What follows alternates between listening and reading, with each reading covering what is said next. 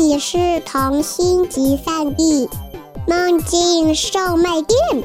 关注微信“混童话”，更多精彩等着你。Hello，大家好，我是本期“混童话”的主播张阳气。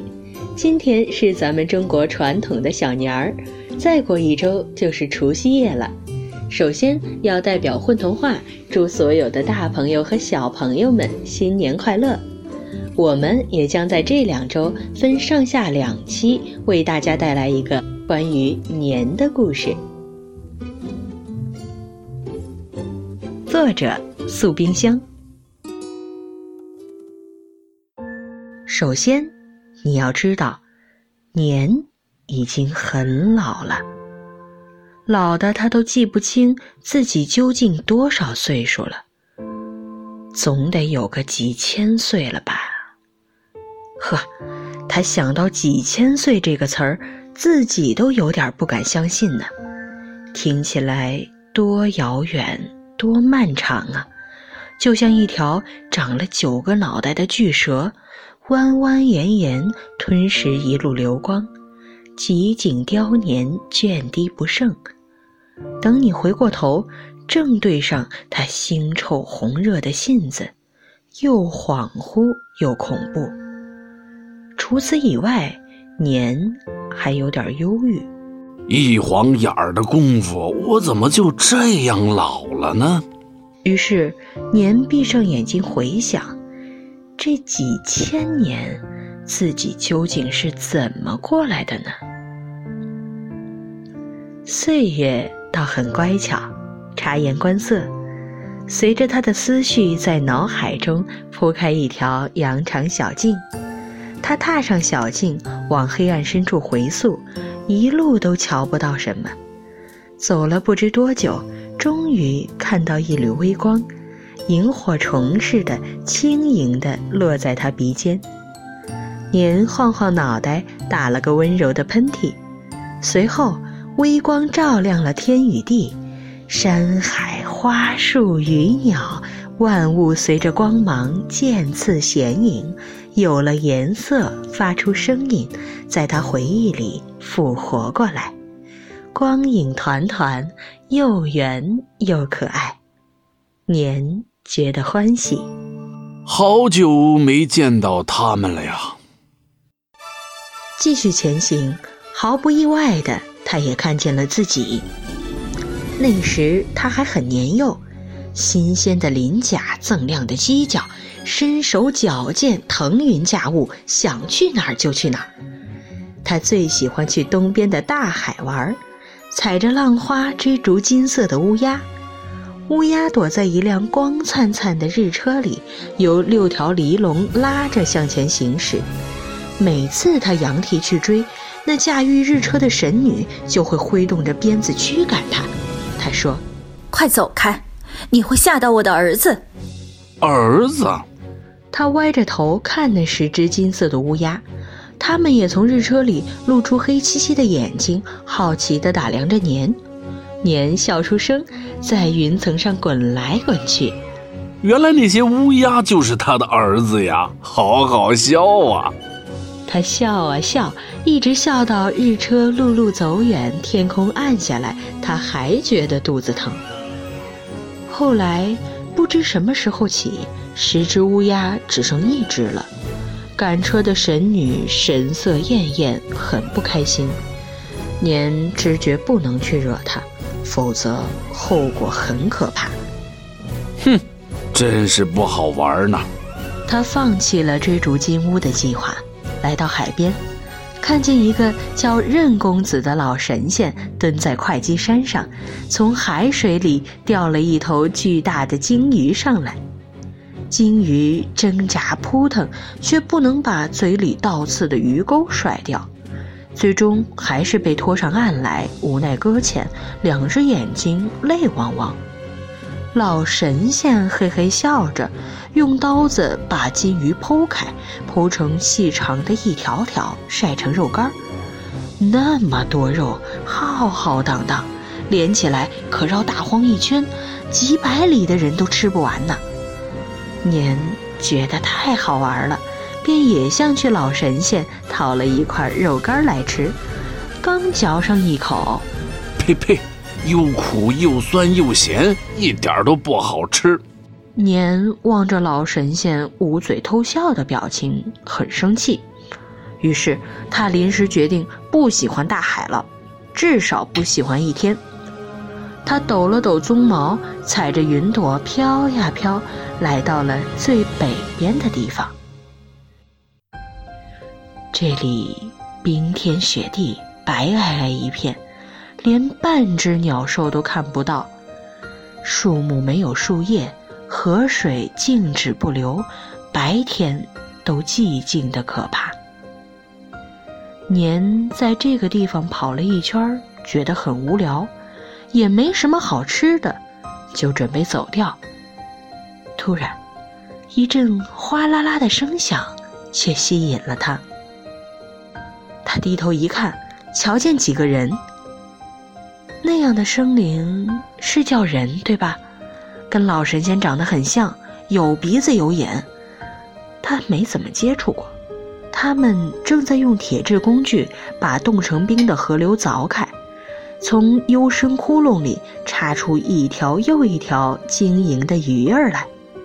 年咦了一声：“咦，这个地方竟然也有活鱼呀！”他又是好奇又是兴奋，凑近了去看。那些人把活鱼装进一个篓子里，拖动着在冰封的河面滑行。有一个人说：“我们没有火种了，怎么把这些鱼弄熟呢？”于是大家像突然被巫师下了咒，陷入沉思，脸颊都结冰了，雪松簌簌地落在衣服上，他们也还皱眉不动，看起来好无措，好伤心。年觉得实在太好笑了，火那么常见的东西，他们也在伤脑筋。看我的！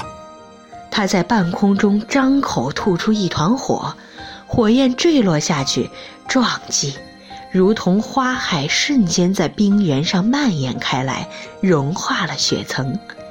那些人慌忙逃到岸上去，又是惊讶又是兴奋的欢呼。他们看见半空踢着小蹄子欢快吐火的年，纷纷跪拜下来，高声喊叫着什么。年不知道他们在干嘛，被吓了一跳，火焰都烧到了鼻孔。哼，好无聊。他本来想保持神秘的呢，竟然被发现了。他气呼呼地转头准备飞走，那些人却更加高声地欢呼起来。年顿了顿脚，停在云端，仔细听他们在说些什么。听了半天，才略略明白，他们说这个地方没有火种，请他多留下一些火，救救这里的生灵。真是贪得无厌的人类呀！你们没有火，关我什么事儿呢？年想不管了，直接走掉。可是，哎，年终于要离开那个冰天雪地的北方了。他躺在云朵上，累得腿软。刚才吐的火比他几百年前吐的总和还要多，感觉身体都被掏空了。不过，当篝火升起来后，他闻到烤鱼的香味儿，愉快地吸动着鼻翼。那些人见状，赶忙虔诚地送上一筐烤鱼。年将信将疑地拿鼻子嗅了一下，不敢下口。那些人热情地说：“吃吧，吃吧。”年带着不信任的表情看着那些烤鱼，终于忍不住用嘴叼起一条，不敢细嚼慢咽，囫囵就吞了下去。但是，怎么会这么好吃？完全不苦不酸也不咸。年不可思议的咦了一声，又吃了几条，慢慢的咽下去。那些烤鱼外焦里嫩，酥脆浓香，吃下去后就像在那十几只金乌鸦洗澡的甘渊里打了个滚儿，又暖又香。比年之前吃过的所有食物都好吃。他吃完了烤鱼，还是止不住的欢快的在云层上打滚儿。后来终于疲惫了，便把头埋在云朵里打起盹儿来。他做了个梦，梦里是无边火焰，从东荒烧到西荒，从毛民国烧到华胥国。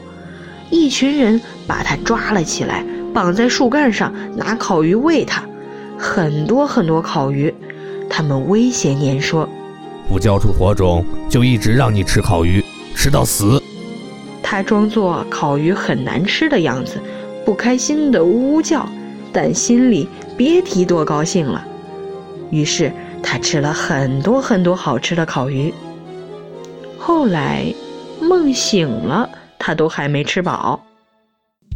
他打了个长长的哈欠。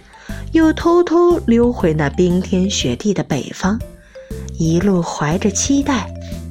到了之后，却发现那里完全变样了：树是绿的，开着红花；天空湛蓝澄澈，跟潺潺流动的河水相互辉映，漂亮极了。阳光温暖的过分。他不可思议的眨眨眼，看见河岸上有一座祭坛。祭坛中心竖立着一尊铜像，锃亮的鳞甲，坚硬的犄角，双眼火红火红的，看上去很凶。他觉得非常熟悉，看了半天，才发现原来是自己的模样。怎么这么丑啊！年很生气。许多人在那座铜像面前顶礼膜拜，神情虔诚，看得他浑身一阵恶寒，鸡皮疙瘩都起来了。不要这么娇柔造作好吗？奇怪的人类！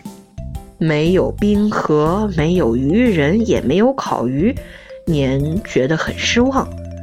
这里的人们有了各种美食，天上飞的，海里游的，山里长的。鱼也有了无数种做法，蒸鱼、煮鱼、炸鱼，但没有一种是年之前吃过的味道呢。他只是在云上打了一个盹儿，人间都不知道过去多少年了。他在云端漫无目的的走，不知不觉到了晚上，万家灯火明亮如星河。洁白的雪片悠悠扬扬地飘落下来。呀，原来你们还在！年抬起鼻孔，轻轻地触碰雪花，凉津津的。好久不见呐，是老朋友呢。他在云上扑过来扑过去，跟雪花玩耍，又变得开心起来。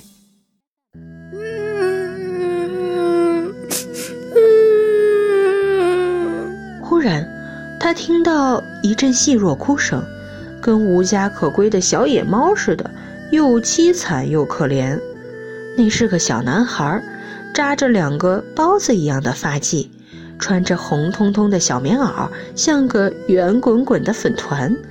他坐在铜像下面哭，边哭边说：“我爹爹不给我买冰糖葫芦，他说吃了会坏牙。哼，我知道他在骗我。”我讨厌他，火神，请你替我惩罚他吧，让他半夜尿床，尿一百天，不，三百天，求你。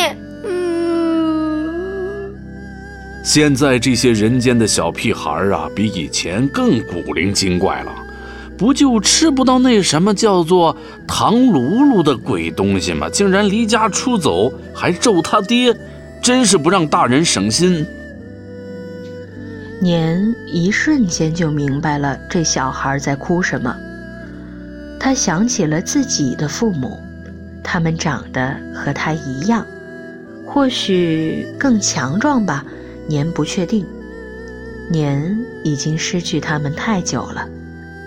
他记得小时候，母亲会用湿润的舌头舔舐他，温暖舒适。年眯着眼睛直哼哼。父亲会把他推下云端，摔打他，让他变强壮，又会看着他满身伤痕，皱着眉头，明明有些担忧，却不安慰他。后来，他们都不见了，不见了很长时间。等年找到他们的时候，他们已经只剩两堆白骨。杀鲸鱼的老神仙说：“他们是被人杀死的。人是什么呀？”他问老神仙。老神仙摇了摇头：“那是一种可怕又贪婪的生灵。”年不懂，年只是用鼻尖轻轻拱着父母的骸骨，泪水湿润了干裂的骨骼，仿佛这样就可以让他们重新活过来一样。所以，这小屁孩儿有什么理由不珍惜自己的父母呢？年越想越气，从云端跑下来，对那小孩现出真身：“再不回家，我就吃了你！”